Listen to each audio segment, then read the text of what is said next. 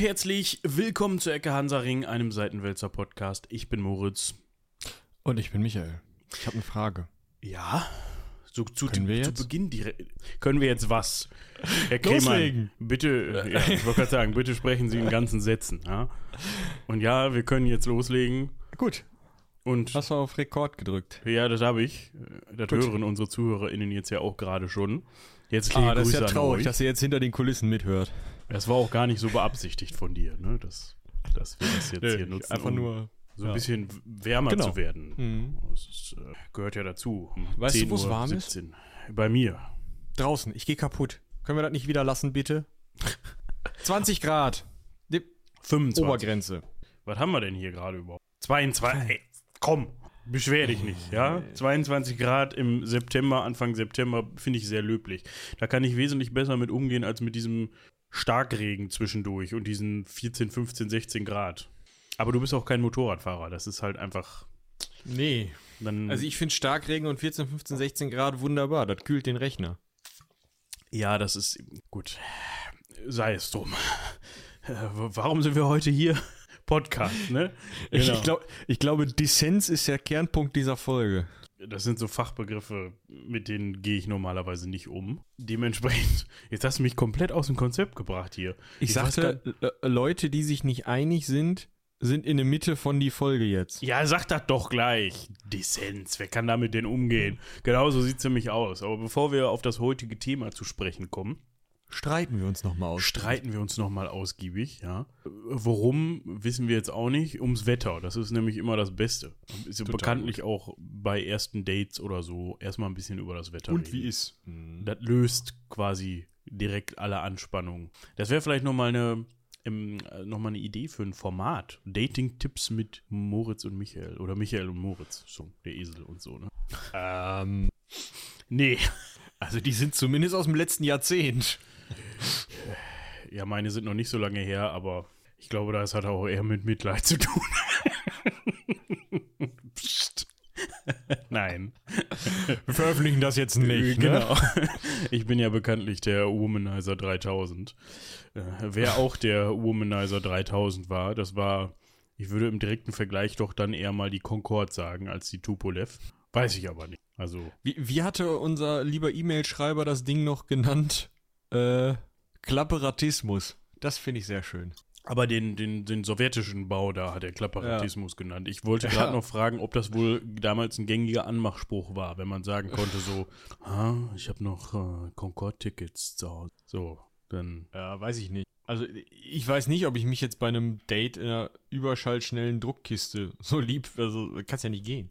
Es, es kommt halt drauf an, ne? Also wenn du dem Mile High Club, ist das nee, das ist nicht der Mile High Club. Wenn du das da ist- knippern willst, ist Ja, das ist der Mile High, Mile High Club. Ich, ich verwechsel das immer damit, es gibt ja auch tatsächlich irgendwie diese Vielflieger-Boni. Das heißt Bonusmeilen. Ja, aber das könnte auch- man auch Mile High, ähm, Mile High Club nennen, weil man halt viele Das ist nur, Meilen. wenn du Bonusmeilen beim Playboy kriegst, Meister. Also.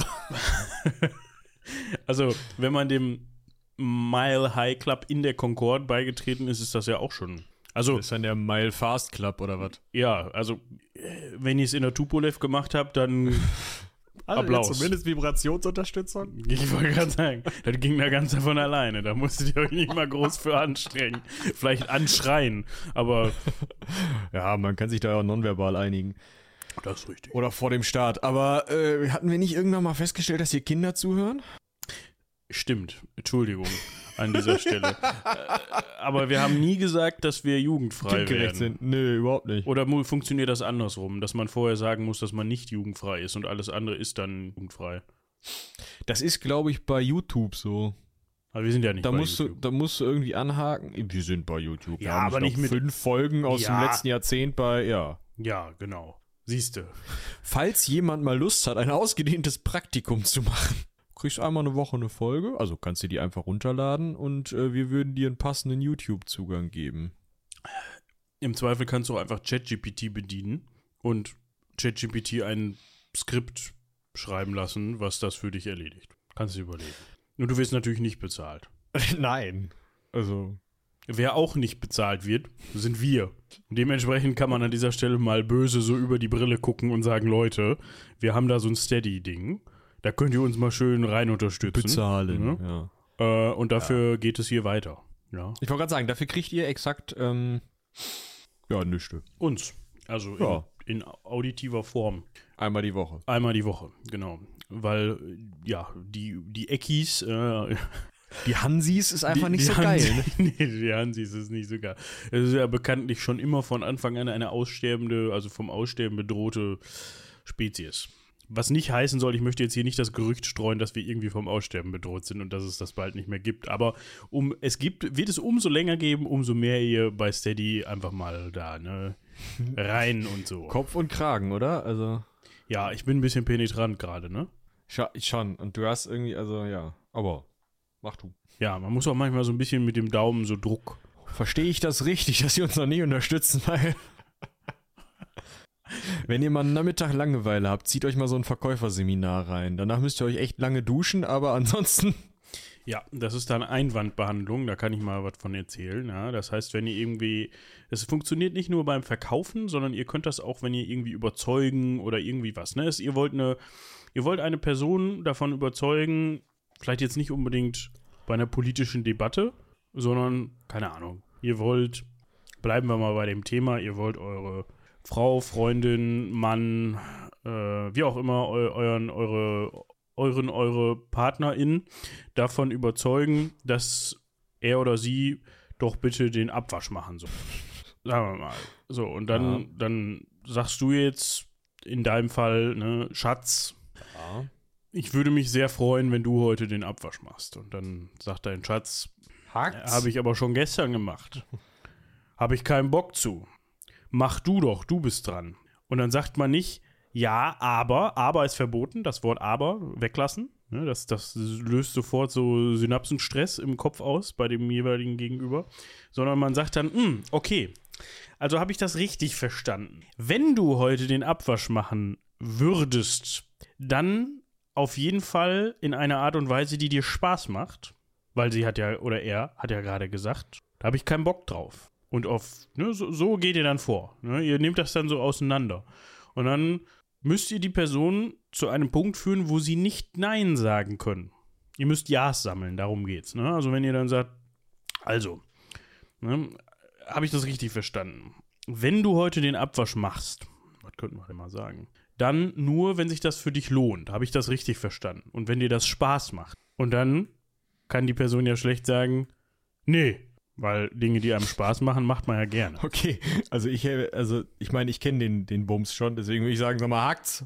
Ja, klar. Wasch ab, Nuss. Ja, äh, also, ne, eure Partnerin, euer Partner, wie auch immer, wird in dem Moment auch sagen, sag mal, hackt's. Geh abwaschen, aber ich wollte euch nur das Prinzip erklären. Ihr könnt das ja, Ja. mal ausprobieren. Ich hatte, ich hatte es neulich tatsächlich auf der Arbeit. Normalerweise rufe ich ja Leute an und bin penetrant, bis sie mir Geld geben. Ähm, ja gut, mache ich da auch nicht mehr, aber äh, ja, der feine Herr hat sich nämlich schon, ne, also, ja, wenn ihr demnächst was von der Weihnachtsspendenkampagne hört, bin ich das. Ähm, auf jeden Fall hatte ich neulich einen schönen Anruf, wo jemand mir etwas verkaufen wollte, bei dem er der Überzeugung war, dass das für einen gemeinnützigen Verein perfekt geeignet ist. Kostet halt einen Arsch voll Kohle und war halt komplett sinnlos für uns. was denn? Software oder sowas? Ich weiß gar nicht, ob ich das hier outen darf. Ja, Ja, bestimmt. Es gibt eine, äh, eine, eine, wenn nicht 15 Firmen, die deine Parkplätze vermieten. Ah, so im Sinne von, wenn du jetzt vor, der, vor deiner Haustür in der Stadt einen Parkplatz hast. Ja, genau. Boah, die Idee hatte ich vor zwei, drei Jahren mal, ne? Ja, ist, glaube ich, sogar hier dokumentiert. Vielleicht hören sie uns doch. Ja. Ähm, aber dann hätte er mich eigentlich anders begrüßt. Auf jeden Fall gehe ich dran. Er erklärt mir das Problem. Ich sag ihm, immer, hakt's. so, Hör mal, nee. die, ich werde hier keine, keine äh, unternehmensweite Implementierung von irgendeiner App für 3,50 für einen verkackten Parkplatz. Ähm, Ach so, er wollte dann für alle MitarbeiterInnen diese App bei uns gerne, dass wir die benutzen. ja, der wollte, dass wir unsere äh, zu unseren äh, jeweiligen Büros gehörenden Parkplätze vermieten. Welche zu den jeweils Büro, zu den, welche Parkplätze? Ja, das ist ein Punkt. Also, bei dem einen Büro gibt es zwei, wo meistens vier Autos stehen. Aber ja, und bei dem, bei dem anderen Büro gibt es einen. es gibt einen. Hm, bei einem Büro. Ach so, bei, aber nicht in äh, Dingens. Nee, das. Weil ich wollte gerade sagen, also den. Und dann gibt's keinen, keinen und keinen. Ja. Und keinen. Also Und beim neuen auch keinen. Nicht so ganz lohnen. Es ist halt komplett. Also. Außerdem, es ist ein Kinderhospizdienst. Wir haben Notfälle und sowas und Dienstautos. Die parken da eh immer. Und nie, du weißt nie wann. Ja, das ist richtig. Also, Ja. die Idee habe ich ihm versucht zu erklären und er, äh, er war dann immer so. Verstehe ich das richtig? Ja, verdammt, du verstehst das richtig. Ich kenne den Bums. Das bringt dir nix. Jetzt hör auf zu telefonieren, kostet dich nur Geld und mich auch. Wir haben keine Parkplätze. Ja. Ach, das war. Aber die Idee finde ich nach wie vor nicht schlecht, muss ich sagen, weil das kann schon dazu beitragen, dass, also, ne, wenn du, genau das war meine Idee eigentlich, eine App zu entwickeln, bei dem du im besten Fall, bevor du dahin fährst, schon sagen kannst, den Parkplatz hätte ich gerne um 10. Und dann steht, stehst du halt bei Oma Schmidtchen vor der Tür, weil Oma Schmidtchen gar kein Auto hat oder nur sonntags einmal rausfährt oder so. Ja, weiß ich nicht. Ich finde die Idee jetzt auch nicht so schlimm, aber warum auf meiner Dienstnummer? Ja, er wird sicherlich nicht nochmal anrufen, denke ich. Gut, aber wir wollten ja zu einem E-Mail-Schreiber be bekommen. Ne? Wir wollten zu. We are going to become an E-Mail-Schreiber, genau. Harald. Thank you for traveling bis Deutsche Bahn. Ah, Harald, ich bedanke mich an dieser Stelle mal sehr ausführlich für deine E-Mail. Ich habe kringelt unterm Tisch gelegen. Zum einen finden wir das sehr schade, dass dir die 278 nicht ganz so gefallen hat. Ja, uns ist das bewusst. Ja, das ist mir auch schon aufgefallen, wenn man dann Gäste da hat, ja, dann ist man immer so ein bisschen mit der Ironiespur ein bisschen dezenter. Ja, das ist so ein bisschen, dann, dann versucht man sich so ein bisschen von seiner besseren Seite zu zeigen. Fachlich richtig. fachlich richtig und kompetent, genau. Und dementsprechend kann das schon mal vorkommen, dass dann der ein oder andere Gag unter den Tisch fällt. Für den machbar Gag in der Folge danach, dass wir da nicht drauf eingestiegen sind, entschuldige ich mich vielmals. Und ja, unsere Mütter waren begeistert. Aber auch sie haben uns nicht auseinanderhalten können. Das ist immer so. Also ich könnte mich quasi auch bei äh, den Cremans an den Tisch setzen zum Mittagessen und dann würden Michis Eltern sagen, ach Michi, hm, nein, das funktioniert nur. Das liegt aber nur am Bart. Genau. Dann, ja, dann würden die sagen, Junge, du musst dich mal wieder rasieren. Ja, sowas. Mal stutzen. Wo ist eigentlich deine Haare? Genau. Warst du nicht mal blond? Warst auch schon lange nicht mehr da, du Lump. Hey, Nein, so schlimm ist das gar Das funktioniert nur auf auditiver Ebene. Ebene. Ich glaube, ich glaub, wir, sind, wir sind das, was äh, diese ganzen ähm, Telefon. Es gibt ja ChatGPT auch für Sprache. Das sind wir schon biologisch. Biologisch. Ja, wir können ganze Sätze bilden Kommst du in jetzt der aus dem Stimme des anderen. ist das da so? Ja, ich glaube, die haben nee, nee, die, die Saarländer haben ein Problem mit Essen. Also nicht mit dem mit der Nahrungsaufnahme, sondern mit dem Mit Buchstaben. der Stadt. Diese Stadt in Nordrhein-Westfalen muss weg. das wird seit, seit Jahrzehnten versuchen die SaarländerInnen Essen zu sabotieren. Und nein, also, also mit Das Einzige, was sie schaffen, ist irgendwie einen EMP-Store dahin zu bringen, der langsam aber sicher kein schönes Merch mehr hat. Aber ansonsten ist da eigentlich, das Turok steht noch, also ich bin da zufrieden. kommt IMP aus dem Saarland? Was? Nein. so. Keine Ahnung, wo die herkommen. Ach so. Ich glaube, die sitzen irgendwo in Bad Bumshausen bei Lingen.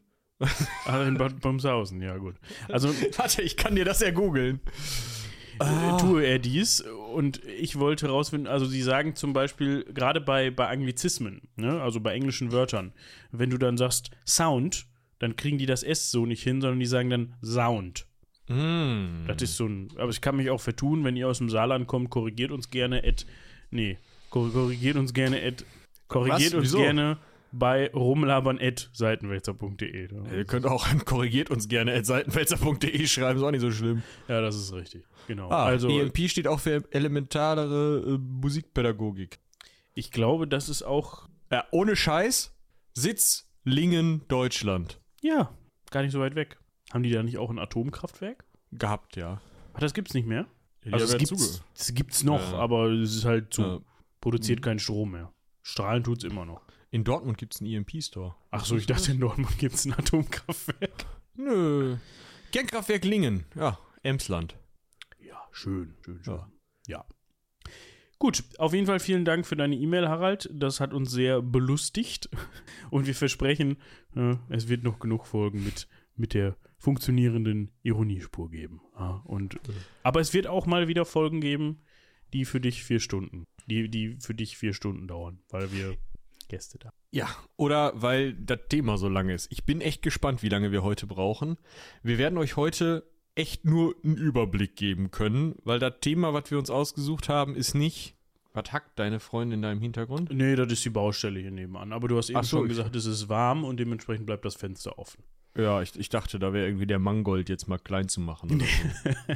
Die Gemüsekiste ist noch, wird noch nicht verarbeitet. Also wird heute Abend verarbeitet, aber jetzt, genau. Meine werte Frau Freundin ist, glaube ich, im Homeoffice am Schreibtisch. ah ja. Ja. Äh, es klang halt wie. Aber gut. Was wir heute besprechen wollen, ist nicht, keine Ahnung, Karl Otto der Siebte oder die Geschichte des hintertupfischen Zweitkrieges, sondern die Geschichte eines gesamten Staates von Anfang bis Ende. Es ist ein, eine kurze Geschichte, wenn man sich auf die Geschichte von Staaten bezieht. Also wenn man wirklich den Namen dieses Nationalstaates durchhält, das ist so ein bisschen wie, wenn wir sagen, so, wir machen die Geschichte Deutschlands von, oder wir machen die Geschichte der DDR, das ist vielleicht ein Vergleich, oder? Also kein Ja. guter, aber es ist ein Vergleich. So, ne, von der Länge her, weil die hat ja auch eine Zeit lang nicht existiert und dann wieder nicht mehr und so. Ja, genauer gesagt soll es heute um den Staat Jugoslawien gehen. Also es hat sich ja vielleicht schon so ein bisschen angekündigt. Wir hatten ja in der 277 das Königreich Albanien, was ja ähnlich lange existiert hat. Also wenn man jetzt vom Königreich ausgeht, ein bisschen länger hat es sogar existiert. Und wir, wir bleiben in diesem Bereich da unten. Ja, wir bleiben auf dem Balkan oder an der, wenn man so möchte, zu Teilen zumindest an der Adriaküste, an der östlichen Adriaküste, weil an der westlichen Adriaküste ist halt Italien. Und wir schauen uns dieses Konstrukt Jugoslawien einmal an und möchten euch einen Überblick darüber geben, was das denn war. Ja? Also, ich kann Wirklich mich. einen Überblick, Wie bitte? ne? Wirklich einen Überblick, ne? Also wir werden hier nicht ins Detail gehen können. Aber Zogu kommt vor. Äh, Sogu, So, Verzeihung. so, so, so Sogu. glaube ich. Ja, sonst spielt's nochmal von Deike ein. Ja, mal gucken, ob ich Lust habe. also, worum es hier gehen soll, also, nee, anders. Ich wollte, jetzt weiß ich nicht mehr, was ich sagen wollte. Doch, ich weiß es wieder. Und zwar, wenn ich das Wort Jugoslawien höre, dann muss ich immer an meine Eltern oder an meinen Vater denken. Nicht, weil der daherkommt, sondern weil das so ein Begriff war, den er lange äh, verwendet hat für diesen Bereich. Weil man das so gewohnt war früher. Ne? Der ist halt in den 60ern geboren und damals war das Jugoslawien und als er aufgewachsen ist, war das immer noch Jugoslawien. Und dann war das irgendwann bis ab 2003 nicht mehr Jugoslawien. Und dann hatte der so ein bisschen, ne, dann die paar Jahre danach war das für ihn immer noch Jugoslawien. Vom, da Jugoslawien die Ecke. So. Das wurde auch dann teilweise fast synonym für Balkan verwendet, Ja, oder? genau, genau. Und das war eben das. Und deswegen muss ich da immer dran denken, dass ich äh, frühe Kindheit, dass mir dann immer irgendwas von, also nicht dauernd, aber ne, dann ist das Wort Jugoslawien schon mal gefallen, wenn es um irgendwelche, um diesen Bereich da ging. So, Ja, ich, ich erinnere mich nur an äh, irgendwelche Erzählungen von Urlauben in Jugoslawien oder in Rest-Jugoslawien, danach verschiedenen Zerfallsveranstaltungen. ja, genau, zum Beispiel. Da waren meine Eltern auch mal, soweit ich weiß. Gut, aber was ist denn das jetzt überhaupt? Also, Genau, du äh, kannst erstmal erstmal Kartenonkeln, oder? Erstmal können wir das Kartenonkeln. Das ist gar nicht so einfach, weil sich das auch teils verändert hat. Und zum Zweiten können wir vielleicht mal auf diesen Begriff Jugoslawien eingehen. Also, wo kommt der, wo kommt diese Bezeichnung her? So. Ja, ähm, also, das, äh, ich will es nicht das Problem nennen, aber äh, das, was vor Jugoslawien war und jetzt nach Jugoslawien wieder ist, sind verschiedene Nationalstaaten. Vorher andere als nachher. Ähm, und vorher war es so, dass dieser Bereich des Balkans, genauso wie viele andere Bereiche des Balkans, eine ziemlich massive äh, Okkupationszeit hatten. Also da waren sowohl mal die, also da waren mal die Römer, dann waren da mal die Osmanen, dann waren da mal die Byzantiner unterwegs, in umgekehrter Reihenfolge, aber könnt ihr euch vorstellen. Venezianer waren da auch mal. Die Venezianer haben darum, ja, sich die Küste unter den Nagel gerissen, kann man vielleicht sagen. Da waren ähm, teilweise eigenständige Herrschaften, teilweise wurde es von Ungarn oder von ähm, irgendwelchen anderen, äh, ja, Reitervölkern aus dem Nordosten beherrscht. Äh, teilweise war es bei Österreich-Ungarn angeschlossen, also irgendwelche eher mitteleuropäischen Herrschaften. In dieser Gegend lebten also immer Menschen, die eigentlich fremdbestimmt lebten, kann man sagen. Und deswegen, hm, oder es sind nicht nur deswegen, sondern es sind verschiedene Nationalitäten, die sich auch durch die immer wieder aufgezogenen Grenzen und dadurch, dass es eben Politik gab, die entweder hingegangen ist und Leute irgendwo angesiedelt hat, Leute irgendwo vertrieben hat und die auch mit zuvor dort lebenden Menschen dann irgendwelche Unterdrückungspolitiken und ähnliches veranstaltet hat, äh, gibt es dort ein irgendwie sowohl von den Nationalitätenverständnissen her als auch von ähm, ethnischen Verständnissen her verschiedene Gruppen, Staatsnationen, Bevölkerungsgruppen, wie man das nennen möchte. Ähm, und da suchte man, und das ist das Problem mit dem Namen, irgendeinen Überbegriff, den man dann nehmen konnte. Und weil viele Leute dort slawischer Herkunft waren oder sind und es Ende des 19. Jahrhunderts spätestens eine so eine Bewegung gab, in der man alle Slawen unter einer Krone oder unter ein, in einem Volk zusammenfassen wollte, ähm, den Panslawismus, äh, wollte man dort dann sozusagen eine Gegend haben, die einheitlich irgendwie slawisch ist. Und deswegen hat man das wohl, oder mit deswegen hat man das wohl Jugoslawien genannt. Ähm, was Jugo heißt, weiß ich tatsächlich nicht. Hast du das rausgefunden? Ja, man sagt ja auch manchmal so die Jugos, weißt du so? Ja. Ähm, aber ich glaube, das ist halt ein Begriff für, also ein Sammelbegriff dann halt für Leute, die aus ehemals Jugoslawien kommen. Das ist eine gute Frage. Jugo steht für Scirocco, Südwind, der von der Sahara in die Richtung nee, nee, frühere umgangssprachliche Bezeichnung für Bürger von Jugoslawien, ja. Sastava Jugo, jugoslawisch-serbisches Automodell. Es gibt ein Gedicht, das Jugo heißt. Jugendgottesdienst. Tatsächlich. Was heißt das Jugo in Jugoslaw? Google do your sing. Südslawisch? Kann das. Ja, Süden, ne? Wenn das mit dem Südwind, den du vorhin erwähnt hast, zusammenpasst. ChatGPT verzweifelt auch. Er sagt mir auch immer nur, ja, das ist die informelle Abkürzung für Jugoslawien, aber warum denn Jugo? Ja, halten wir fest, irgendwas mit Süden. Also die Südslawen, das kommt ja auch hin. Ne, wenn man sich die, äh, du wolltest das ja noch Kartenonkeln, die Lage anschaut, das ist eben das, wo ähm, slawische Bevölkerungsgruppen hingewandert sind aus dem Nordosten und dann eben bis an die Adria gekommen. Ja, also äh, er sagt mir jetzt hier halt auch nur umgangssprachliche Abkürzung für Jugoslawien und Wetterphänomen. Ja. Ah in einigen Regionen, insbesondere in den Küstengebieten des westlichen Balkans, kann Jugo auf ein spezielles Wetterphänomen hinweisen. Der Begriff bezieht sich auf einen starken, warmen, feuchten Wind, der aus südlicher Richtung weht. Dieser Wind kann das Wetter in der Region beeinflussen und wird oft mit schlechtem Wetter, Regen und unruhiger See in Verbindung gebracht. Hm.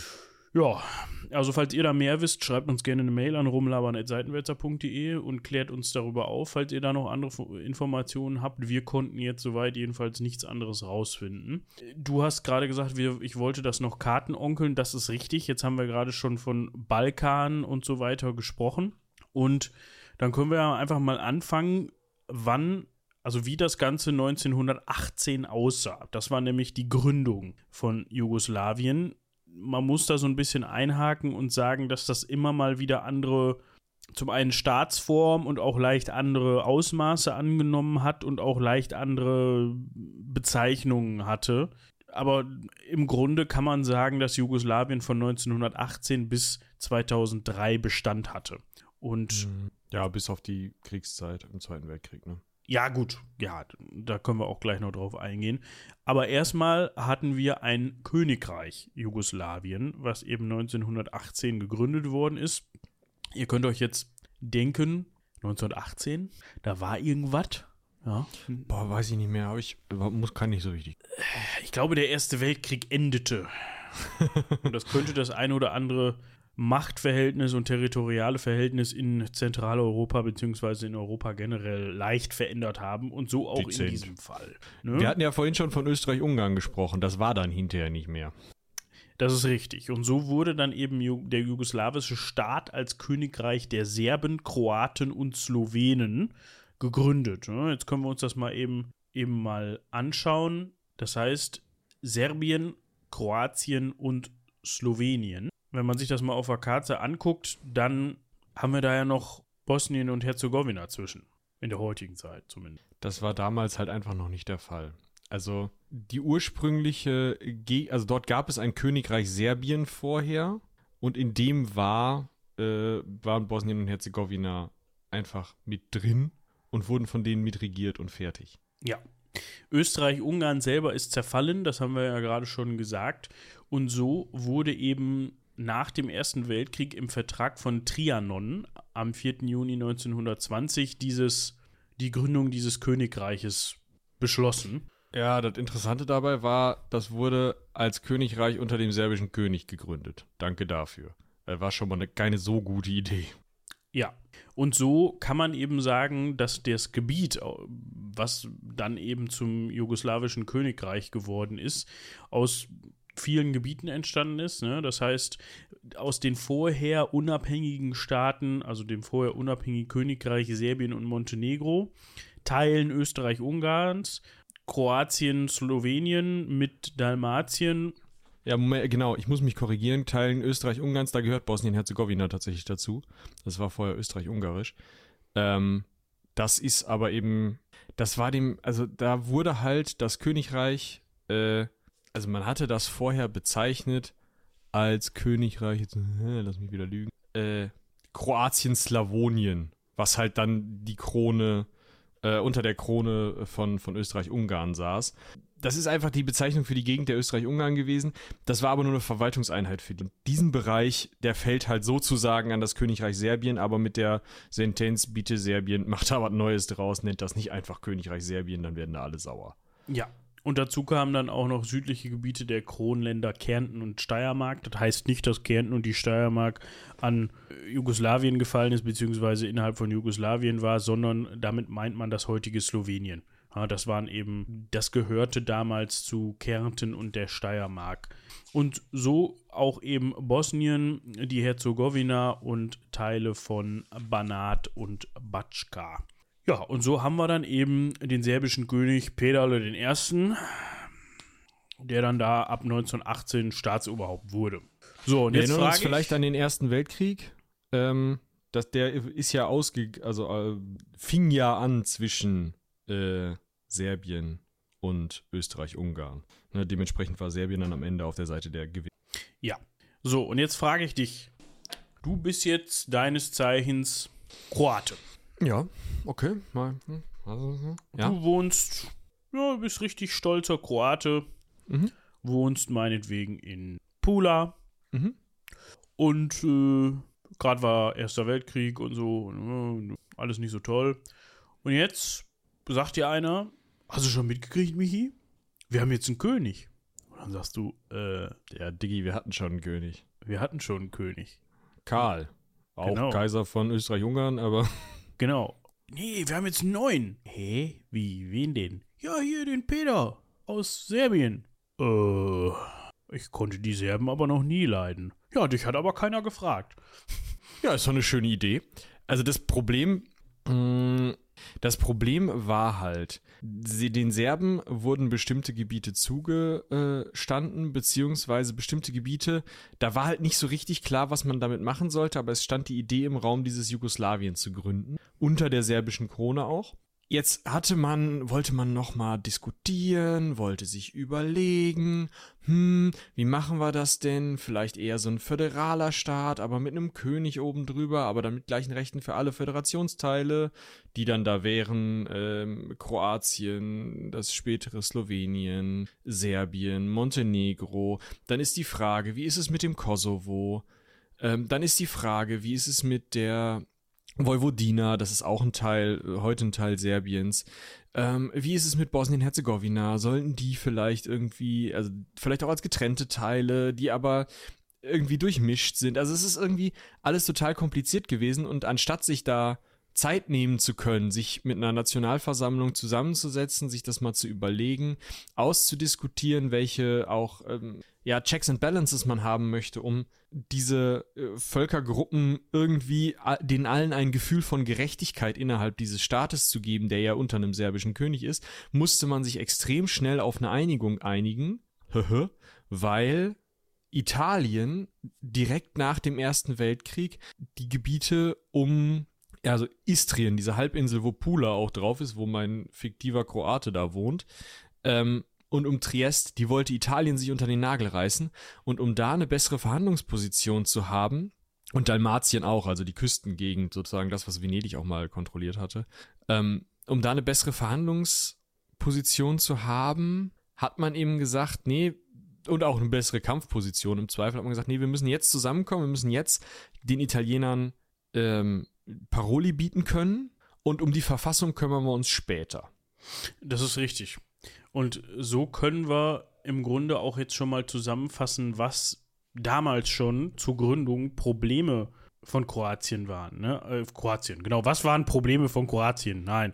Was waren Probleme von Jugoslawien? So nämlich. Zum einen haben wir da nämlich, wie Michi gerade schon sagte, Vielvölkerstaat. Ne? Das heißt, wir haben, man kann sich das vielleicht so ein bisschen so vorstellen wie ganz grob überspitzt gesagt, man würde jetzt hingehen und sagen, keine Ahnung, in irgendeiner Form würde man jetzt ein vereinigtes Europa machen. Ne, mit, keine Ahnung, zentraleuropäischen Ländern. Dänemark, Deutschland, Frankreich, äh, Polen, Tschechien, Österreich, Schweiz. Irgendwie so. Rein fiktives Konstrukt jetzt einfach mal. Dann hat man natürlich auf einmal unter einem Hut einer Regierung ganz viele verschiedene Interessen, Kulturen, Ansichten und sowas zu verhandeln. Und umso enger das auf diesem Raum zusammengefasst ist, so würde ich das jetzt zumindest mal nennen, weil das ja doch alles recht nah beieinander gelegen hat, da bei Jugoslawien, umso mehr wird das auch zum Pulverfass. Und dazu kommt dann auch noch die Geschichte, wenn ich unterschiedliche wirtschaftliche, nennen wir es mal, Möglichkeiten habe. Ja, also das ist halt ein Problem, was auch so eine Art Geburtsfehler vielleicht oder etwas, das nicht vernünftig ausgeglichen wurde, ist. Und zwar ist es so, dass äh, die nördlichen Länder, die innerhalb Österreich-Ungarns lagen, äh, ganz anders entwickelt waren als ähm, die südlicheren Länder, die teilweise osmanisch beherrscht gewesen waren oder eben Serbien äh, unter serbischer Kontrolle. Ähm, die hatten eben einfach eine andere Voraussetzung, was die Wirtschaft angeht und auch eine andere Voraussetzung, was die vorherigen Wirtschaftsverflechtungen angeht. Die jetzt nordjugoslawischen Gegenden waren halt zuvor in den industriellen Komplex von Österreich-Ungarn eingegliedert gewesen. Ja. Und da so können natürlich Spannungen entstehen. Ne? Wenn jetzt mhm. die nördlichen Gebiete deutlich mehr zum Wohlstand des ganzen Landes beitragen als die südlichen Gebiete und somit eben dann auch die südlichen Gebiete subventionieren und unterstützen müssen, finanziell, kann man schon mal sagen, gefällt uns nicht so. Vor allem, wenn uns dieses Staatenkonstrukt irgendwie so ein bisschen aufgezwängt wurde, quasi. Ist ja nicht so, dass es da ein Referendum gab und gesagt wurde, ey, wollt ihr gerne alle Jugoslawen werden? Oder Jugoslawinnen. Ja, das, ja. Äh, das größte Problem mit der ganzen Sache hatten äh, zu dem Zeitpunkt zur Staatsgründung und äh, als dann an die Verfassungs, äh, an die Verfassungsfindung gab, ging, ähm, das größte Problem damit hatte die kroatische Bauernpartei unter einem Stefan Radic, äh, der also die Partei hatte gegen die Vereinigung gestimmt, trotz der Probleme mit Italien. Diese Partei war gegen eine Staatsgründung unter serbischer Herrschaft, weil sie als Kroaten die zweitgrößte Staatsnation oder Nationalität innerhalb dieses neuen Staates gewesen wären, mit einer sprachlich relativ großen Nähe zum Serbischen. Mm, das heißt, sie haben sich zum einen äh, stark genug gefühlt, um zu sagen, naja gut, wir könnten aber einfach Kroatien gründen. Und äh, zum anderen haben sie Sorge gehabt und das auch berechtigt, wie man in der Zukunft sieht, dass äh, ihre Kultur so ein bisschen als, ja, ja, die sind auch serbisch, irgendwie versucht wird mit einzugemeinden. Mm, und diese Bauernpartei äh, von dem Herrn Radic war da eben ganz besonders gegen. Das Problem war da durch ihre Haltung gegen den Staat, dadurch, dass sie versucht haben, ähm, Volksabstimmungen gegen den Staat zu organisieren und ähnlich andere Probleme, Gegenhaltungen, sind sie dann nicht mit bei der Ausarbeitung der Verfassung dabei gewesen, äh, obwohl sie damit reingewählt worden wären. Und dadurch haben sie halt nichts mit der Verfassung zu tun gehabt. Und die Verfassung konnte dadurch, weil es eben keine Gegner eines Zentralstaates mehr oder wenige Gegner eines Zentralstaates in dieser verfassungsgebenden Versammlung äh, gab, konnte die Verfassung so aufgebaut werden, dass alles zentral als konstitutionelle Monarchie unter dem serbischen König stattfindet und einfach zentralistisch regiert wird von Belgrad, also mitten in Serbien aus. Und äh, das war jetzt, ah, hätte man wahrscheinlich irgendwie anders machen müssen, sag ich jetzt einfach. Ja, das hat auf jeden Fall schon viele Herausforderungen mit sich gebracht, um das mal einfach so zu nennen. Neudeutsch. Alexander der Erste, ne, wir hatten jetzt eben Peter den Ersten, der das Ganze eben dann von, Be- von Beginn an regiert hat. Der wurde Wer jetzt dann Alex oder Peter? der Peter, Peter. ja, Karadorevic. Das ist das äh, serbische Königshaus, ja. Ja, der, der hat das eben von Anfang an regiert. Und ihm nachgefolgt ist dann Alexander der Erste, der ebenfalls aus diesem Haus war, war 1914 bis 1918 Prinzregent von Serbien und von 21 bis 34 dann König der König Jugoslawiens.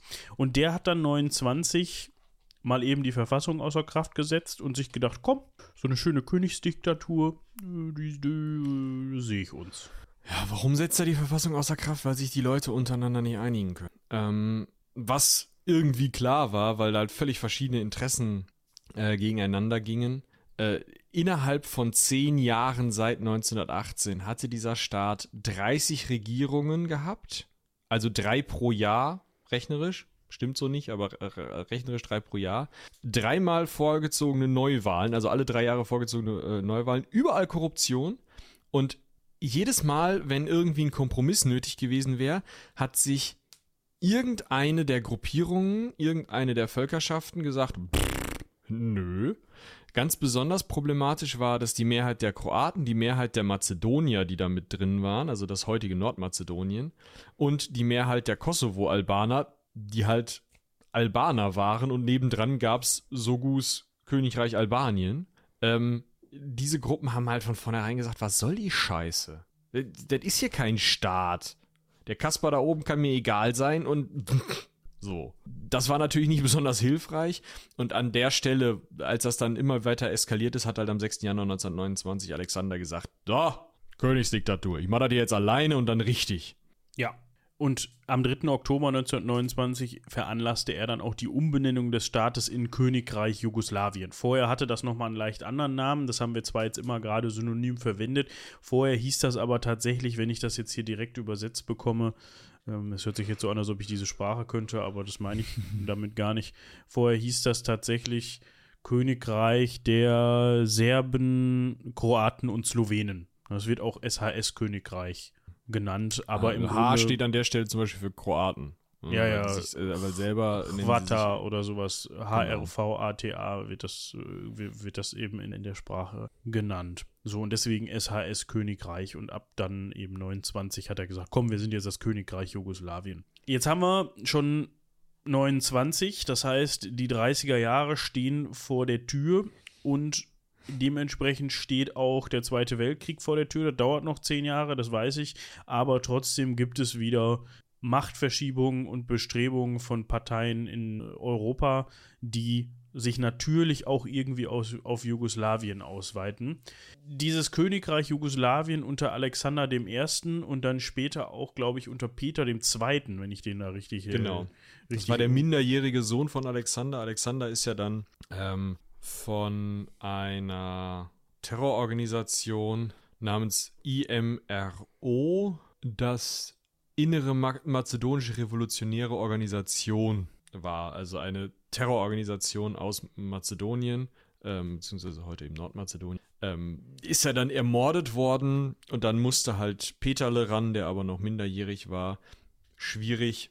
Äh, Gleichzeitig gab es mit der äh, Ustascha, was Aufständischer heißt, auf, äh, also kroatisch, eine weitere Terrororganisation, eine kroatische, die eben gegen den Staat äh, vorging und auch teilweise so Partisanenkämpfe und sowas geführt hat. Das war alles nicht besonders einfach und zum Beispiel ist die Einsetzung Sogus als König in Albanien ein, ein äh, ja, ein Faktor in dieser jugoslawischen Geschichte, weil Jugoslawien an dem Punkt oder Alexander zu dem Zeitpunkt noch hingeht und um sich in Albanien und im Kosovo damit auch Ruhe zu erkaufen und damit die Albaner nicht die ganze Zeit stänkern, dass sie den Kosovo haben wollen, nimmt, gibt der Sogu eben Militärkräfte mit, die dann Sogu in Albanien an die Machtputschen, ähm, sodass Sogu Jugoslawien dankbar sein muss und wenigstens im Kosovo nur noch die Kosovaren selbst gegen den Staat sind und nicht noch Hilfe aus Albanien kriegen. Solche Sachen mussten, musste dieser König und später dann eben auch Peter II., wie gesagt, minderjährig machen, um diesen Staat irgendwie am Laufen zu halten. Und da sind wir noch gar nicht bei den Wirtschaftsproblemen. Ja, und mit diesen Voraussetzungen beginnt jetzt eben der Zweite Weltkrieg und im April 1941 besetzt NS Deutschland dann auch das Königreich Jugoslawien. Und Italien war auch mit dabei, ne? Also äh, Deutschland und Italien besetzen eben äh, das Königreich Jugoslawien. Und im Grunde äh, war das eigentlich schon durch, bevor es überhaupt angefangen hat, ne? Weil die innenpolitischen und ja, rebellischen Faktoren, die wir da eben gehört haben, waren so eklatant ausgeprägt, dass man eben überhaupt nicht die Möglichkeit hatte, sich gegen einen Invas Invasor, Invasor, ist das das richtige Wort? Ja, ne. Invasoren, Invasor, ja, äh, um, um, um sich gegen irgendwen von außen zu wehren, der da jetzt vorhat, dieses Land anzugreifen. Und von angreifen kann man in dem Fall auch gar nicht sprechen. Das war im Grunde nur so, ja, guten Tag, äh, wir sind jetzt hier Chef. Und die haben gesagt, äh, Telefon.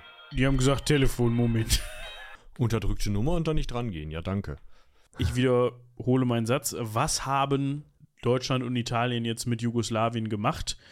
Im Grunde haben sie es aufgelöst, weil sie wahrscheinlich gesagt haben, verstehen wir nicht ganz, was das hier ist und es funktioniert auch nicht. Also äh. Außerdem gab es verschiedene Gruppen, die unterschiedlich zum, äh, zu den Achsenmächten standen, das muss man auch sagen. Klar, Ne, das kommt auch noch dazu. Und so hat man dann Serbien militärisch besetzt, aber Serbien als Serbien gelassen und gesagt, okay, ihr seid jetzt unser Vasallenstaat. Slowenien wurde zwischen Deutschland und Italien aufgeteilt und Kroatien glaub, wurde ein Marionettenregime äh, eingerichtet unter der dieser Ustascha, also diesen nationalistischen Rebellen, die es sowieso schon gegen äh, Jugoslawien gegeben hatte, was halt einfach ein lupenreines Nazi-Regime war. Also die haben genauso ethnische Säuberungen durchgeführt, die haben genauso ähm, jüdische Mitbürger äh, also äh, deportiert, wie äh, als andere Marionettenregime auch gemacht haben. Und da war dann eben diese Terrororganisation auf einmal diejenige, die da den Staat übernommen hat. Hm, es war eigentlich ursprünglich war mal die Idee von äh, dem der jugoslawischen Regierung, die Peter den Zweiten de facto, also die halt die Regierung war und Peter war halt auch dabei, die wollten eigentlich zu den Achsenmächten beitreten. Also die wollten einen Pakt machen mit äh, Italien und Deutschland oder dem Deutschen Reich. Und in dem Moment, wo sie diesen Pakt unterzeichnet haben, äh, haben äh, die Offiziere in Belgrad geputscht und gesagt, so, wir machen jetzt hier Peter zum wirklich regierenden König und hier ist ein General, der äh, führt jetzt die Regierung. Und man dachte dann eigentlich so, jetzt hier, jetzt sind wir hier, jetzt verteidigen wir uns Kriegsbegeisterung, wuhu, alle Jugoslawen kämpfen zusammen. Und als die, also in der Zeit, die die deutschen Soldaten gebraucht haben, um von Deutschland nach Jugoslawien zu fahren, war die Kriegsbegeisterung durch und alle waren so, warte mal, ich soll jetzt hier mit so einem Serben zusammenkämpfen. Ich bin doch Bosniake, sag mal, hackt's? So, und ja, dann kamen halt diese diese verschiedenen Gruppierungen und diese Aufteilung zustande.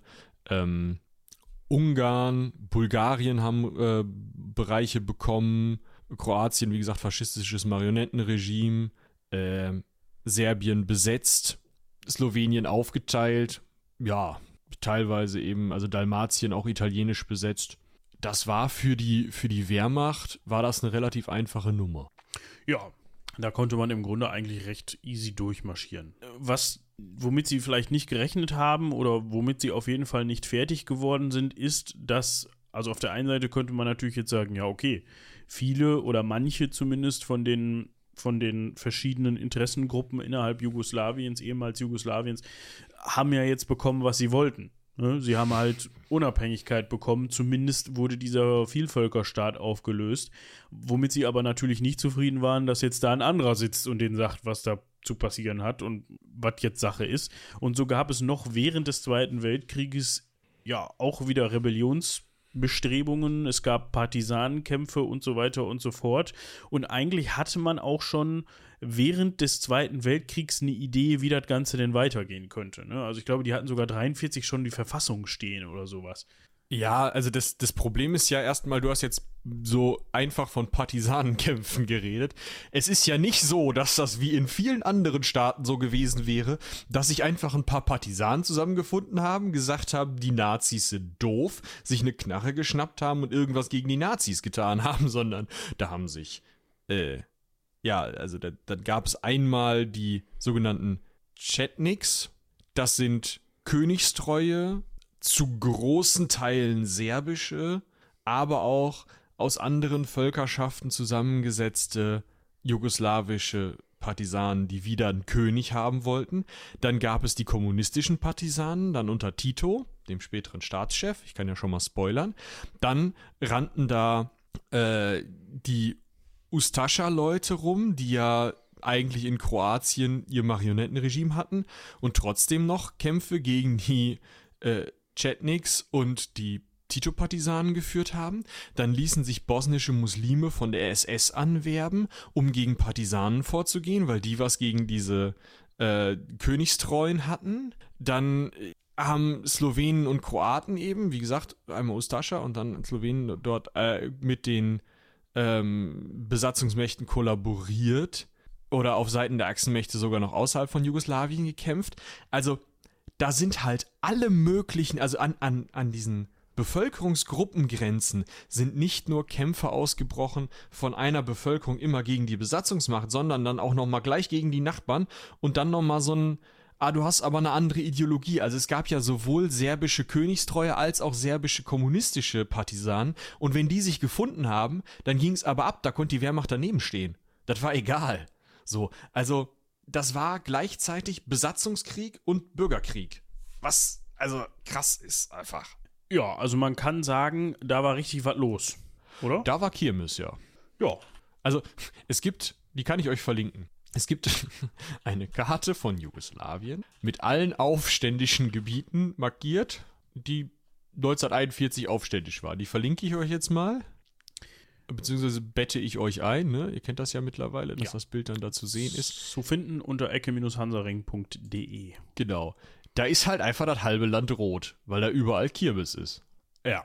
Und du hast es gerade schon gesagt, wer sich eben letzten Endes durchsetzt, sind die Kommunisten unter Tito. Wer dieser Tito ist, da kommen wir, glaube ich, nächste Woche nochmal drauf zu sprechen. Nächste Woche? Äh, nee, wir machen keine nee. eigene Folge zu dem, ne? Bisher ist sie nicht geplant. Nächste Woche ist ja 11. September. Da müssen wir über ein wichtiges historisches Ereignis am 11. September äh, sprechen, das immer überschattet wird für, über, von einem anderen wichtigen historischen Ereignis am 11. September. Ah ja. Äh, aber wir können mal gucken. Tito kann durchaus auf die Liste. Wir können auch gleich mal kurz über Tito sprechen. Wir müssen ja nicht sagen, wann er geboren wurde oder so, aber wir können ja so ein bisschen was zu ihm sagen. Der Witz ist, Tito hat sich eben als Marschall Jugoslawiens an die Spitze der kommunistischen Partisanen gesetzt und hat äh, an, an, dieser Stelle eben auch mit Unterstützung dann der Sowjetunion äh, die Partisanenkämpfe für sich entscheiden können. Da war man sich dann auch relativ schnell innerhalb äh, der dann eben gewinnenden Partisanen einig. Die äh, Techniks äh, und der König, die können mal schön raus. So, der König war sowieso schon irgendwie im Exil. Und man hat dann eben mehrfach ähm, große Gebiete des Landes übernommen. Dann sind irgendwann äh, wieder Offensiven von der Wehrmacht gemacht worden. Die Italiener mussten sich dann irgendwann oder haben sich dann irgendwann zurückgezogen, weil sie ja dann, nachdem sie teilweise erobert worden waren, die Seiten gewechselt haben. Mm. Und dann haben die Deutschen halt das ganze Land besetzt, auch die italienisch besetzt, zuvor italienisch besetzten Gebiete. Ähm, da gab es halt immer wieder so ein Hin und Her. Was man am Ende festhalten kann, ist, dieser ganze vormalig bestehende Staat Jugoslawien steht 1945 unter der Kontrolle der kommunistisch sehr, zu großen Teilen, zu sehr großen Teilen serbischen Partisanen, was ganz besonders für diejenigen scheiße ist, die vorher mit den Nazis kollabor kollaboriert haben. Und das sind im Kern oder ganz besonders die Slowenen und die äh, Kroaten, weil die aus einer eher besser gestellten Position unter den Nazis zu einer Position, in der sie dann für ihre Verbrechen zur Rechenschaft gezogen werden oder auch von den Kommunisten Rache geübt wird. Da ist das Telefon wieder. So, wo war ich? Du hattest gerade erzählt, wie denn die vormals mit den Nazis zusammenarbeitenden im Land dann Genau, die wurden halt, hatten halt Racheaktionen, denen sie ausgesetzt waren. Äh, Vertreibung gezielter Volksgruppen, also ganzer Volksgruppen aus bestimmten Landesteilen. Ähm, also es war halt so, dass jede dieser Gruppen, die irgendwie für irgendetwas gekämpft hat, hatte ein ganz klares Feindbild oder gleich mehrere ganz klare Feindbilder, indem sie zum Beispiel eben bei den Faschisten war es eben so, Juden und Roma wurden äh, in Konzentrationslagern ermordet, alle Partisanen, denen sie habhaft wurden, wurden auch ermordet, egal ob das äh, jetzt königstreue Partisanen oder kommunistische Partisanen waren.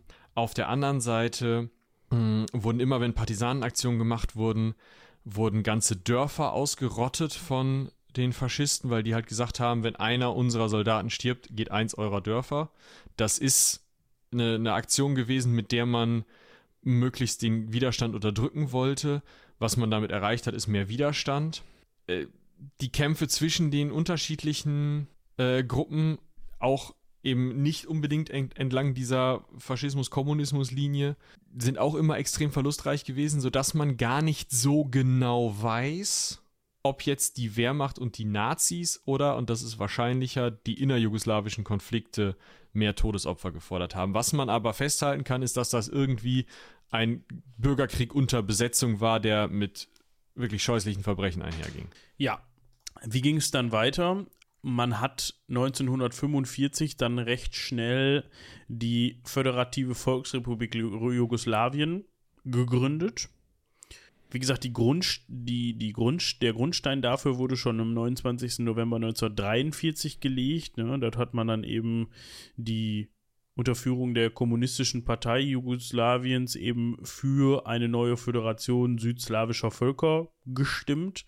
Und das Ganze ist dann eben nach Wahlen im Jahr 1945 umgesetzt worden. Die hat dann eben Josip Broz Titos äh, gewonnen. Ohne es, nur Tito. Ja, Tito, genau, äh, gewonnen, von dem wir gerade schon gehört haben und der eben, mal gerade gucken, der Kommunistischen Volksfront vorstand. Und so hat man dann eben diese Föderation gegründet und zwar bestehend aus sechs Teilrepubliken. Und das finde ich an der Stelle relativ interessant. Man hat halt Slowenien, Kroatien, Bosnien und Herzegowina. Bosnien und Herzegowina war, glaube ich, eine Teilrepublik. Serbien, Montenegro und Mazedonien. Später sind dann noch andere dazugekommen. Ja, man hat dann nämlich, Moment, da muss ich einmal wieder den Tab wechseln. Man hat dann nämlich, weil einem, weil Serbien immer noch zu stark war, also es war mit Abstand die stärkste Republik, sowohl wirtschaftlich als auch ähm, was den personell. personell und was den Einfluss angeht, hat man eben gesagt, pass mal auf, wir machen das nochmal weiter kaputt. Ja, wir machen jetzt da nochmal zwei autono weitere autonome Provinzen raus. Das heißt, es gab dann später Serbien und zusätzlich auf ehemals serbischem Gebiet äh, Vojvodina und den Kosovo. Und ja, so hatten wir jetzt eben ein kommunistisches Regime, wenn man so möchte, beziehungsweise eine kommunistische Staatsstruktur im ehemaligen Königreich Jugoslawien. Und wie hat das denn geklappt? Ja, also das Problem war äh, für Tito am Anfang, dass er sich noch mit irgendwelchen Nichtkommunisten rumschlagen musste, die aufgrund der Westmächte halt noch in diese Regierung mit reingewählt gehört gehabt gehatten hätten. Das hat er relativ schnell gelöst bekommen, indem er die einfach unterdrückt hat. Und das war auch so seine Methode für alle restlichen Probleme. Also er wollte durchaus eine föderale Struktur dort schaffen, in der alle jeweiligen Bevölkerungsgruppen irgendwie mitreden können. Deswegen hat er auch äh, die, den Kosovo und die Vojvodina äh, nochmal später abgeteilt. Das sind, die sind nie in diesen Status dieser sechs einzelnen Staaten hochgekommen, sondern so als autonome Provinzen geführt worden. Trotzdem hatten sie Mitbestimmungsrecht. Hm, es wird ganz besonders in den 1980er Jahren spannend, weil dann Tito irgendwann gestorben ist und dann diese Staaten sich ohne diese Vermittler und auch ähm, ja irgendwie Lichtgestalt Tito da ähm, untereinander strukturieren mussten. Weil was Tito halt gemacht hat, ist, zum einen war er irgendwie durch einen Personenkult, äh, dadurch, dass er aber auch durchaus angesehen war unter den äh, eigentlich allen äh, Bewohnern Jugoslawiens oder den Bewohnern Jugoslawiens, die ähm, seiner Regierung positiv gegenüberstanden. Da gab es natürlich auch äh, Oppositionen, aber so beim, bei der normalen Bevölkerung war er durchaus angesehen. Äh, dadurch konnte er eben zum einen vermitteln, zum anderen konnte er auch diktatorische Entscheidungen treffen, weil er war de facto, das muss man auch sagen, kommunistischer Diktator. Punkt. Äh, er konnte eben auch diktatorisch durchregieren an einigen Stellen. Dadurch konnte er zum einen konnten sich viele Leute hinter ihn stellen und sagen, ja gut, wir nehmen mal unsere nationalistischen Tendenzen ein bisschen zurück, Tito möchte ja, dass das hier alles funktioniert, dann, dann arbeiten wir mal mit Tito zusammen, das wird dann schon gehen, der wird schon aufpassen, dass das funktioniert. Und zum anderen konnte er halt auch sehr diktatorisch an einigen Stellen sagen, nee, das ist mir jetzt scheißegal, was ihr wollt, wir machen das jetzt so, wie es wie es für den Staat am besten ist oder wie ich es für den Staat am besten halte, realistisch betrachtet. Also das funktionierte ganz gut. Der Tito-Kommunismus ist auch derjenige, der am positivsten im Westen gesehen wurde. Das liegt daran, dass Tito irgendwann äh, 1948 dann mit der Sowjetunion, also mit Stalin, gebrochen hat und seinen Staat zumindest zu großen Teilen aus diesem kommunistischen Block rausgelöst hat. Der hat die Bewegung blockfreier Staaten mitgegründet, hatte Wirtschaftsbeziehungen zu beiden Seiten, hat Wirtschaftshilfen aus dem Westen bekommen, hat gleichzeitig mit dem Osten gehandelt. Ähm, man konnte dorthin in Urlaub fahren. Ja? Das ging in einigen Ostblockstaaten nicht und war auch mit großen großem Aufwand verbunden. Dort war es eigentlich kein Problem. Die, also die Wirtschaft war trotzdem kommunistisch. Es war so, dass es Fünfjahrespläne gab. Es war so, dass es eigentlich keine Arbeitslosigkeit hätte geben sollen, äh, dass ähm, man eigentlich versucht hat, die Industrialisierung des Südens des Landes voranzutreiben, um die beiden Landesteile anzugleichen oder die, dieses Gefälle auszugleichen. Das Problem war, dass da einige Sachen auch nicht funktioniert haben und einige Sachen dann glücklicherweise, muss man da sagen, halbherzig durchgezogen wurden. Zum Beispiel gab es keine eigentlich im Kommunismus notwendige äh, Bodenreform, die dazu geführt hätte, dass die Bauern enteignet worden wären. Das hat in in der Sowjetunion in den 30ern zu riesigen Hungerkatastrophen, ganz besonders in der Ukraine geführt. Ähm, das hat Tito nicht gemacht. Genauso hat Tito die Betriebe, die verstaatlicht worden waren, in die Hände von Räten innerhalb dieser Betriebe gegeben, sodass die wieder ähnlich einem eigenständigen Betrieb wirtschaften konnten und eigene wirtschaftliche Entscheidungen treffen konnten, was aber wieder dazu führte, dass gleichzeitig zwar die Betriebe ein bisschen wirtschaftlicher waren, es meistens ein bisschen besser funktioniert hat. Auf der anderen Seite aber gerade on the long run, also gerade dann in den 70er, 80er Jahren, ähm, das Problem aufkam, dass viele dieser Betriebe einfach niemanden eingestellt haben, weil das nicht wirtschaftlich gewesen wäre und wenn sie niemanden einstellen, dann habe ich ja doch auf einmal Arbeitslose.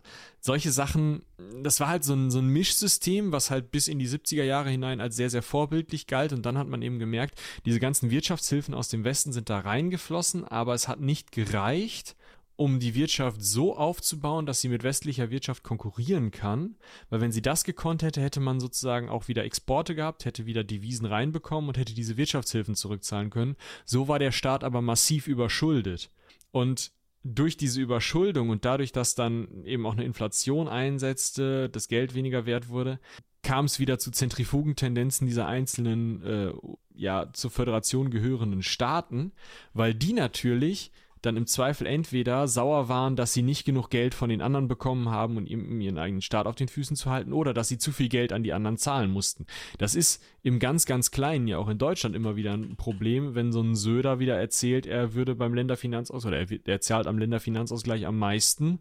So, kann ja wohl nicht wahr sein, dass wir hier, was weiß ich, Ostdeutschland mit äh, finanzieren. Stellt euch das halt mal auf zwölf gedreht vor, weil es halt nicht nur darum geht, dass da irgendwie innerhalb eines gut funktionierenden und stehenden Föderalismus, ich weiß, für die Aussage könnte man mich auch steinigen, aber im Gegensatz zum jugoslawischen Föderalismus funktioniert es hier, ähm, dass dort halt äh, Gelder hin und her geschoben werden und man in einem parlamentarischen Prozess versucht, das irgendwie äh, vernünftig hinzukriegen und für alle irgendwie einen Ausgleich zu finden, sondern dort war es dann eben so, dass es bis zu bewaffneten Protesten kam, in denen es hieß, nein, wir Kroaten wollen jetzt nicht für den Kosovo mitzahlen oder boah, wir hier in weiß ich nicht, Südserbien, in Mazedonien oder wo auch immer, äh, brauchen aber mehr Hilfe, mehr Unterstützung, es geht so nicht, äh, wir verhungern hier auf der Straße, zahlt mal mehr, weißt du, also das, das war halt, also da, dadurch, dass die Wirtschaft so Probleme hatte, traten auf einmal wieder diese, diese Bruchlinien in dem Staat, die mit denen der Staat schon angelegt war, hervor. Ja, also wenn du grundsätzlich nichts an der Struktur änderst, ist das ja nur logisch, dass dann irgendwann auch die Probleme wieder auftreten. Ne? Also, dass, wenn du, wenn du nicht von Anfang an hingehst, zum Beispiel an Titos Stelle jetzt und sagst, hm, wir müssen zum Beispiel mit diesem Nord-Süd-Gefälle mal umgehen und das grundlegend ändern, was super schwierig ist. Ja, also mhm. Es ist ja nicht so, dass man das mal eben so innerhalb von fünf Jahren ändert, weil es eben Strukturen sind, die über ja, Jahrhunderte entstanden sind in diesen Ländern. Ne, das ist ja, wie willst du das gerecht machen? Dann ist klar, dass es dann irgendwann dazu kommt, dass, dass das wieder aufbricht. Vor allem dann, wenn es an anderen Stellen auch noch kriselt. Was man noch mal eben erwähnen kann, ist, äh, ab 1963 wurde dann aus der Föder, ähm, Föderativen Volksrepublik Jugoslawien die Sozialistische Föderative Republik Jugoslawien. Das hatte einfach den Hintergrund, dass man die beiden serbischen Provinzen, von denen wir eben schon gesprochen haben, also von Vojvodina und Kosovo, wieder zu autonomen Provinzen gemacht hat innerhalb Serbiens. Das heißt, faktisch wurden die zu Republiken aufgewertet, formell unterstanden die allerdings noch Serbien. Das bedeutet jetzt aber nicht, dass man auf einmal mit den Staaten Vojvodina und Kosovo zu tun hatte, sondern äh, also die hatten eigentlich kein Recht auf Selbstbestimmung und auch kein Recht auf Sezession. Das heißt, die, die durften jetzt nicht losgehen und sagen, ach, ähm, wir, ja, wir, wir sind jetzt mal für uns selber zuständig äh, oder die konnten auch nicht sagen, wir schließen uns jetzt mal einem anderen Land an, was man eigentlich auch als das Recht als eigenständiger Staat beinhaltet das, dass man das kann. Das bedeutete aber, dass man formell gesehen dann eben eine andere Struktur innerhalb Jugoslawiens hatte. Das heißt, man bestand dann eben nur noch aus sechs Teilrepubliken: Bosnien, Herzegowina, Kroatien, Mazedonien, Montenegro, Serbien und Slowenien. Und dann eben die zwei autonomen Provinzen innerhalb Serbiens, von denen wir gerade gesprochen haben. Ähm, ja, so.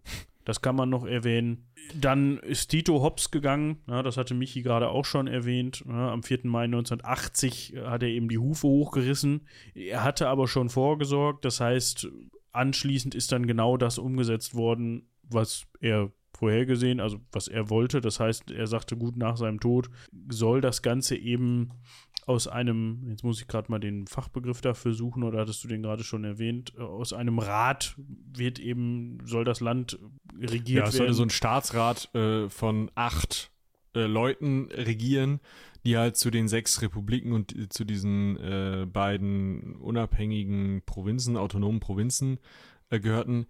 Das hat auch ganz gut funktioniert bis Anfang 1981, als eine albanische Protestbewegung den Kosovo erschüttert hat. Und das, das führte dazu, dass nicht wie es dann später stattfinden konnte, der Kosovo, äh, dass der unabhängig wurde, äh, sondern in dem Fall führte das dazu, dass die Serben den Kosovo besetzt haben, also dass die äh, Republik Serbien, diese Teilrepublik, ihre Truppen, ihre Polizeitruppen genutzt hat, um im Kosovo die Menschen zu unterdrücken und die Regierung des Kosovo auszutauschen.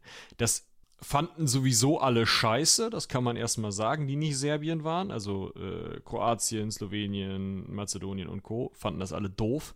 Aber was sie ganz besonders doof daran fanden, war gar nicht so unbedingt, dass da irgendwer unterdrückt wird, sondern das Kernproblem für sie war, wir haben einen Rat aus acht Personen. Eine Person aus jedem einzelnen autonomen Gebiet beziehungsweise jeder einzelnen Teilrepublik. Jetzt hat aber Serbien auf einmal zwei Leute hier sitzen, weil einmal sitzt da der für Serbien und einmal sitzt da der für den Kosovo, wo die Serben eine Knarre dran halten. Und dann war dieses ganze Konstrukt, mit dem man da versucht hat zu regieren, diese ganzen Ausgleichsmethoden, die Tito sich da überlegt hatte, waren halt für einen Hugo. Das ist richtig. Und das war halt, ja, ich, ich würde nicht sagen der Anfang vom Ende, sondern das Ende war schon scheinbar vor, also man könnte sagen, es war vorprogrammiert ähm, durch die äh, schlechte Ausgleichspolitik und die schwierigen, schwierige Wirtschaftslage, äh, die schon Tito hinterlassen hat. Aber durch diese Art von immer wieder aufflammenden äh, ethnischen Konflikten ging es dann eben, konnte es nicht funktionieren, dass sich in diesem Staat jemand oder eine Gruppe oder ein Teil der Regierung oder wie auch immer an die Spitze setzt, die versuchen wirklich mit Reformen eine vernünftige Struktur für dieses Land aufzubauen, das auch eine funktionierende Wirtschaft wieder gewährleisten kann. Das heißt, das, was fehlte, erstmal um die Leute wieder auch vielleicht auf den Staat einzuschwören, war eine funktionierende Wirtschaft. Die Wirtschaft geht seit, seit den 70ern schon talwärts, in den 80ern noch viel schlimmer und Gleichzeitig sind aber alle, die irgendwelche lustigen Reformideen hatten, mit denen man hätte was machen können, vorher schon von Tito irgendwie kaltgestellt oder ermordet worden. Das heißt, nur noch so kommunistische Betonköpfe sitzen da, die aber alle noch irgendeinen so nationalen Hintergrund haben. Dementsprechend wird nach Nationalproports die Regierung gebildet, was dann nicht dazu führt, dass da wirklich kompetente Leute hinkommen, sondern dass das Erste, was geguckt wird, ist die Adresse. So, dann habe ich da verschiedene Leute sitzen, die wollen sich untereinander definitiv nicht einigen, weil sie erstmal ihrer Nation, äh, ihrer Nationalität verpflichtet sich sehen und dann in einem zweiten oder dritten Schritt dem Gesamtstaat, der dann vielleicht irgendwie prosperieren soll. Und dann kommen wir so weit, dass es am Ende in den 1900 Ende der 1980er Jahre, 89, wenn ich mich recht entsinne, ähm, so weit kam, dass die ein Jahr lang keinen Ministerpräsidenten gefunden haben, keinen, der die Regierung anführen will, weil alle Leute, die man gefragt hat, gesagt haben, sag mal, da soll ich mich vorsetzen? Da soll ich der Vorsitzende sein? Hackt's. Kann ich doch nicht machen. Ich krieg doch nur von allen Seiten auf den Sack. Und dann findet man im März 1989, genau, 87 tritt der äh, äh, ehemalige Ministerpräsident zurück oder dann ehemalige Ministerpräsident wegen einer Korruptionsaffäre. Auch noch ein Problem, was man die ganze Zeit hatte, zurück. März 89, also nach einem Jahr und drei Monaten, kommt ein neuer äh, Regierungschef für zwei Jahre an die Macht. Und ähm, dann setzt aber der Zerfall schon massiv ein. Also im Mai 91 ähm, gibt es erste wirkliche Abtrennungsbestrebungen Kroatiens die im Juni 91 erklären Kroatien und Slowenien ihren Austritt aus diesem Staatsverband. Die jugoslawische Volksarmee, also die Gesamtstaatsarmee, äh, will dagegen vorgehen. Auch die Serbe, Serben, die in Kroatien leben, ähm, bewaffnen sich. Äh, auf der anderen Seite bilden sich bewaffnete kroatische Verbände. Es wird gekämpft. Äh, es gibt also einen dann jugoslawischen Bürgerkrieg, der auch ein kroatischer Befreiungs- äh, Krieg sein könnte. Äh, oder, ähm, das, das ist der Krieg, der zu großen Teilen geführt wird. Ähm, Mazedonien kann relativ geräuschlos seine Unabhängigkeit erklären, wird 1993 unabhängig. Bosnien und Herzegowina erklären sich unabhängig. Auch da Krieg und Kampfhandlungen. 95 enden die Kämpfe in Kroatien. Es gibt ein Abkommen von Erdut, mit dem Kroatien dann unabhängig ist noch 95 mit dem Dayton-Abkommen, also Abkommen von Dayton, endet auch der Bosnienkrieg. Bosnien und Herzegowina wird unabhängig. Ähm, dann greift die jugoslawische Armee im Kosovo ein. Da gibt es ja die äh, vielleicht noch einigen Leuten äh, bekannte Organisation UCK, die da eben die Befreiungsarmee des Kosovo sich nennt. Also die, das sind die dortigen ja, Freiheitskämpfer. Gegen die kämpfen eben dann äh, Jugoslawen, verkämpft die jugoslawische Armee. Mm, diese Angriffe, also da ist klar, die Kosovaren können das nicht gewinnen. Daraufhin greift die NATO mit Luftangriffen ein. Da waren auch deutsche äh, Kampfflugzeuge beteiligt. Und im Endeffekt bedeutet das on the long run, dass, Kos dass, dass Kosovo unabhängig wird. Ähm, zu dem Zeitpunkt, 1999, besteht Jugoslawien eigentlich nur noch aus Serbien und Montenegro. Äh, und auch Montenegro erklärt sich 2006 unabhängig von äh, Serbien, wodurch dann alle Verbünde im alten Jugoslawien getrennt sind, außer der von äh, Serbien und der Vojvodina. Ja, also wir wissen an dieser Stelle, dass man natürlich auch noch mal auf die äh, sogenannten Jugoslawienkriege gesondert Müsste eingehen aber könnte ehrlich, und eine eigene so Folge machen könnte. Ja, eine eigene Folge machen. Wirklich, ne? Also wie gesagt, das, das shiftet sich ja wirklich äh, von den einzelnen Teilstaaten, wenn man so möchte, wirklich, äh, ne? es, es, wo habe ich sie, ne? Es fängt halt mit dem Zehn-Tage-Krieg in Slowenien an, wo dann am 26. Juni 91 die ähm, JNA, also jugoslawische, jetzt muss ich mal gerade gucken. Volksarmee ist das auf jeden Fall, also das ist die jugoslawische Armee, versucht, ja, JNA, jugoslawische Volksarmee, äh, versucht halt die Unabhängigkeit zu verhindern. Ne? Die von Belgrad aus werden sogar mit Kampfflugzeugen oder Jagdflugzeugen Flughäfen oder der Flughafen von Ljubljana bescho beschossen und äh, man kann dann vermitteln irgendwie, aber wenn man, wenn man dann mal weiter guckt, dann, dann gibt es den Kroatienkrieg, ne? Der findet schon an, am 25. Juli wird eben die Unabhängigkeit erklärt. Es geht weiter mit Bosnienkrieg, alles 91, 92 geht der weiter.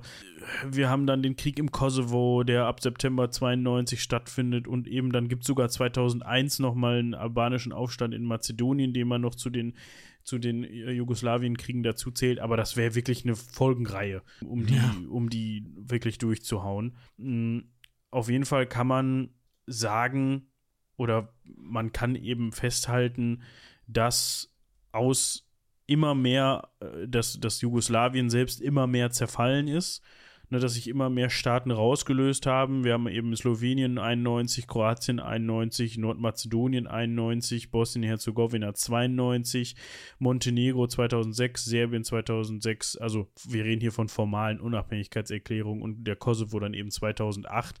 Jugoslawien selber, müssen wir gerade mal gucken, hat eben nicht mehr existiert seit 2003, wenn ich das richtig sehe.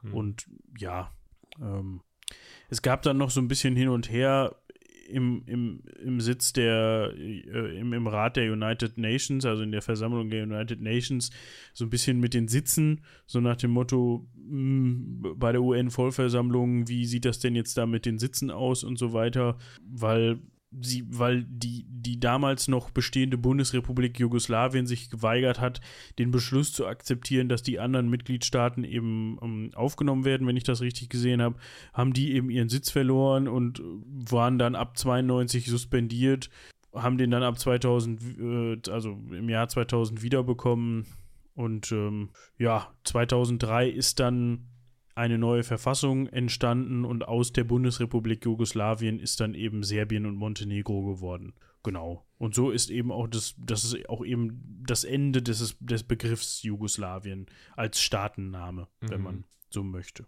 Ja, und aus diesem Serbien und Montenegro ist dann eben am 26. Mai, nee, am 21. Mai 2006 Serbien und Montenegro geworden. Und am 17. Februar 2008 hat dann der Kosovo auch noch gesagt, wir haben auch keinen Bock mehr auf Serbien. Und dementsprechend ist das auch heute noch umstritten. Und da gibt es ja immer noch, also Leute, die damit nicht so ganz einverstanden sind. Ja, und ich glaube, das war kurz und knapp, gar nicht so lange gedauert, wie wir gedacht haben.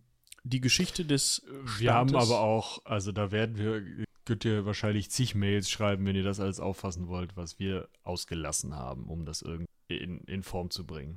Ja, also man könnte über Nebensätze, die wir, die wir hier vom Stapel gelassen haben, ganze Folgen machen. Genau.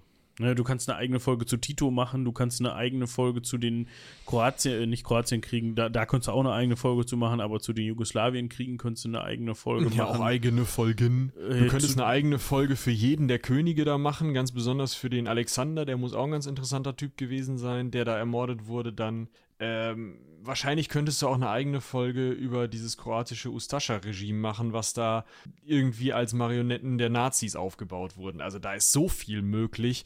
Ich glaube, das geben viele Staatsgeschichten her. Wir machen es ja mit der deutschen Staatsgeschichte auch schon ziemlich oft. Aber hier ist halt echt nochmal besonders viel drin. Klar, Ne, also bitte nehmt uns das an der Stelle nicht übel, dass ihr einfach sagt, äh, wie könnt ihr darüber nur so kurz in einem Nebensatz sprechen? Äh, können wir, weil es einfach eine Überblicksfolge sein sollte. Ne? Es soll einfach eine Folge sein, um mal gesamtheitlich gehört zu haben, was hat es überhaupt mit diesem Jugoslawien auf sich und wie war ungefähr der Verlauf der Existenz. Der Verlauf der Existenz Jugoslawien. Schön. Ja, Vielleicht noch einen kleinen Rauschmeißer, die sind ja immer schön. Ich habe äh, wegen des Kosovo, also auf den Kosovo geklickt und habe dann äh, rausgefunden, der ist ja von einigen ähm, UN-Mitgliedern noch nicht anerkannt. Ja? Ganz besonders von Serbien.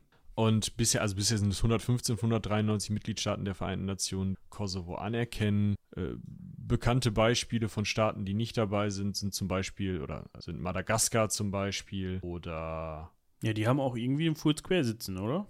Die machen ja öfter mal so Sachen da. Ja, oder ähm, Swasiland, ähm, Swasi heißt ja, glaube ich, glaube ich, mittlerweile ein Königreich im, im Süden Afrikas. Also sind einige Staaten von der westlichen Welt ist der Kosovo anerkannt ähm, von einigen. Äh, aber da habe ich drauf geklickt und ich habe herausgefunden, es gibt drei Staaten, die Mitglied der Vereinten Nationen sind und trotzdem, also es gibt sechs Staaten, die Mitglied der Vereinten Nationen sind und nicht von allen UN-Staaten anerkannt sind, aber drei davon werden auch nur von einem anderen Staat nicht anerkannt. Also von allen anderen, aber einer nicht. Und das sind Südkorea, das von Nordkorea nicht anerkannt ist. Kann man jetzt sagen, duh, okay, klar. Zypern, das von der Türkei nicht anerkannt ist, kann man auch noch sagen, duh. Ne? Also ist ja klar, die Türkei hat ähm, in einem Krieg gegen äh, Zypern, äh, Teile Zyperns, das sich heute Republik äh, Nordzypern, türkische Republik Nordzypern äh, nennt und auch so verwaltet wird, besetzt und dann eben diese Republik ausgerufen. Ähm, dass die Zypern als ganzen Staat nicht anerkennen, ist auch irgendwie klar.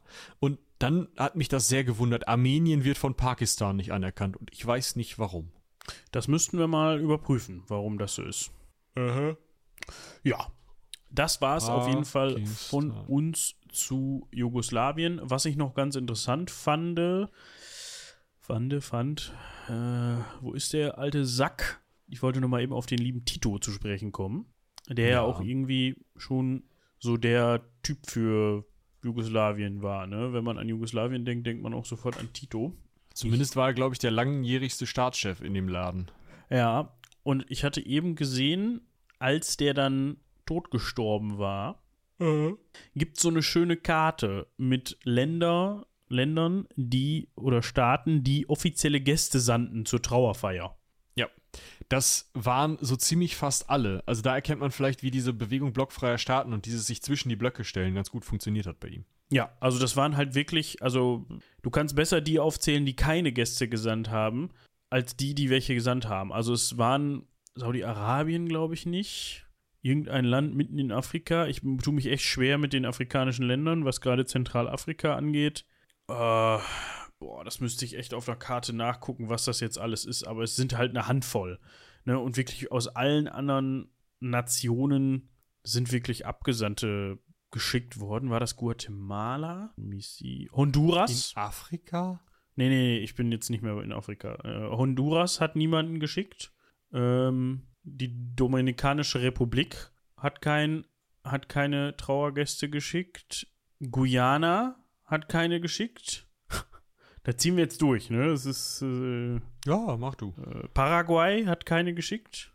Ja, bin ich aber persönlich enttäuscht. Ja, von Ich habe irgendwie das Gefühl, dass da auch viele Staaten dabei sind, die einfach genug eigene Probleme hatten. Ja, vielleicht haben die auch die Memo nicht gekriegt oder so. Ne? Es wird- es wird wohl zum Teil wahrscheinlich auch einfach daran gelegen haben, dass die sich gedacht haben, äh, wer ist Tito? so. äh, Gambia und Guinea-Bissau haben niemanden geschickt. Und dieser Staat in, in, in Afrika äh, war Tschad. Wir haben auch keinen geschickt. Dann gab es da unten noch Malawi. Wir hatten auch kein Interesse. Saudi-Arabien hatte kein Interesse. Was ganz lustig ist, Albanien hat niemanden geschickt. Ja, gut, dass die, also gerade die Kosovo-Albaner sind auch unter Tito immer wieder unterdrückt. Djibouti hat niemanden geschickt. Dann haben wir hier noch Laos ohne Gäste. Laos, was war denn da los? Bhutan ohne Gäste. Äh, das müsste. Südkorea war auch nicht da.